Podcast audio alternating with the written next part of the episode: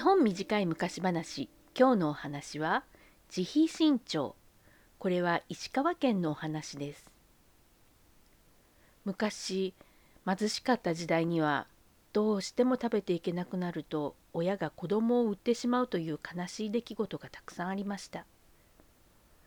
売られていた子供たちは近くの町に連れて行かれます。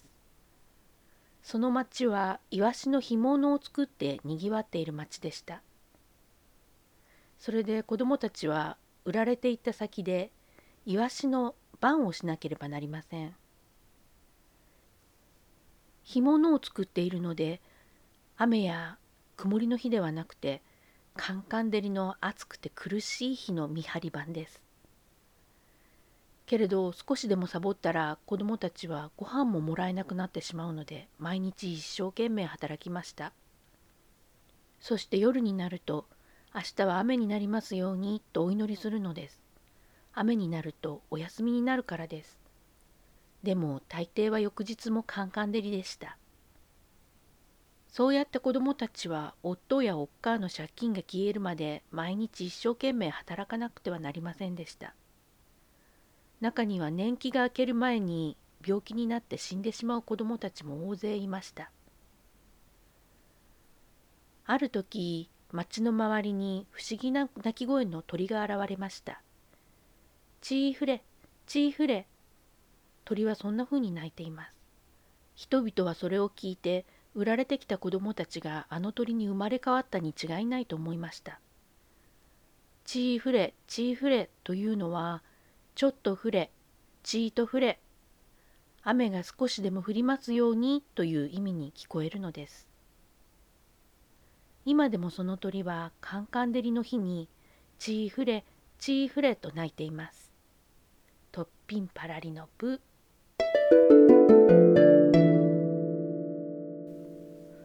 今日のお話はタイトルが慈悲新潮ですが、えー、お話の中には一度もその言葉が出てこないのでちょっと説明すると慈悲神鳥という名前の鳥が本当にいます。えー、一般には11という名前の鳥なんですけど鳴き声が11に聞こえるからなんだそうです。慈悲神鳥っていうのはその11の別名でやはり、えー、鳴き声が慈悲心に聞こえるからだそうです。えー私も動画をですね探して聞いてみましたそうですねなんかねいろんな鳥鳥の鳴き声といっても同じ鳥がいろんな風に鳴くので必ずじゃないんですけど確かに1111 11とか慈悲心に聞こえなくもないなみたいな声で鳴くみたいですよ。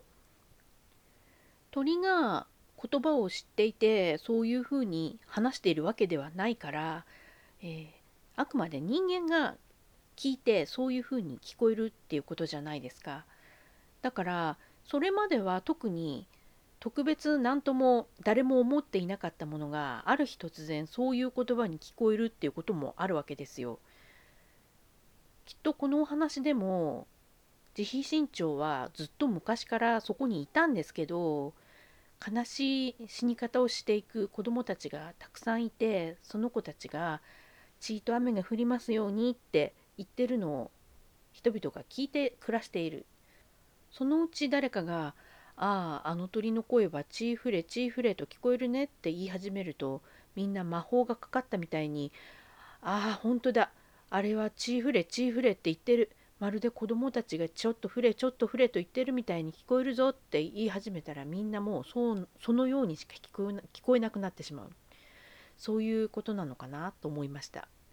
では今日のところはこの辺で。またいつになるか分かりませんがお会いしましょう。